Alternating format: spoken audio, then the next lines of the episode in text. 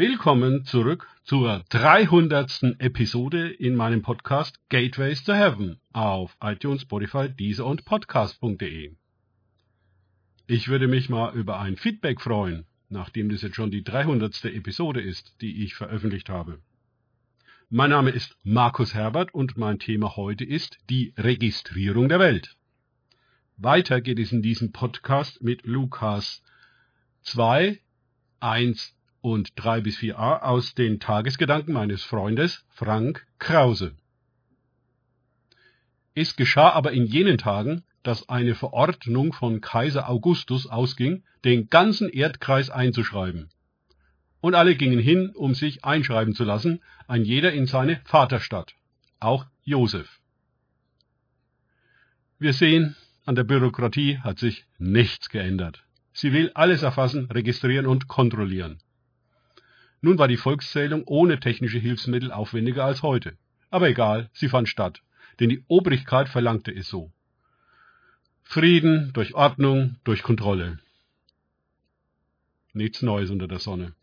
Die Idee, Menschen zu Zahlen zu machen, zu Fällen in Akten, zu Daten in Formularen und Erfassungen in Statistiken, ist also uralt und Teil der hierarchischen Kontrollmatrix, in der wir gewohnt sind zu leben.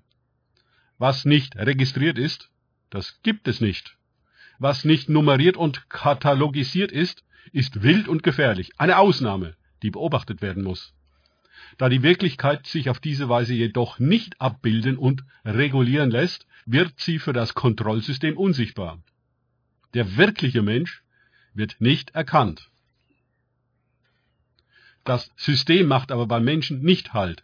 So ordnet es auch Gott ein und unterwirft ihn Satzungen, Theologien und Bedingungen, die natürlich durch und durch unangemessen sind.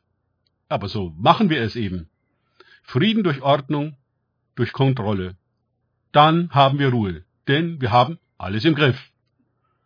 Dann können wir Gott allerdings nicht mehr wahrnehmen, weil er diese Strukturen übersteigt und sprengt und sich nicht nach ihnen richtet, also wild und gefährlich ist. Das bürokratische Kontrollsystem schafft also eine Ersatz- bzw. Parallelwirklichkeit, die die wirkliche Wirklichkeit in ihre Struktur zwingen will, um sie zu verwalten. Aber die Wahrheit lässt sich nicht auf diese Weise erkennen und bestimmen. Sie zeigt sich nur in Freiheit und in Liebe. Beides kann die Matrix nicht.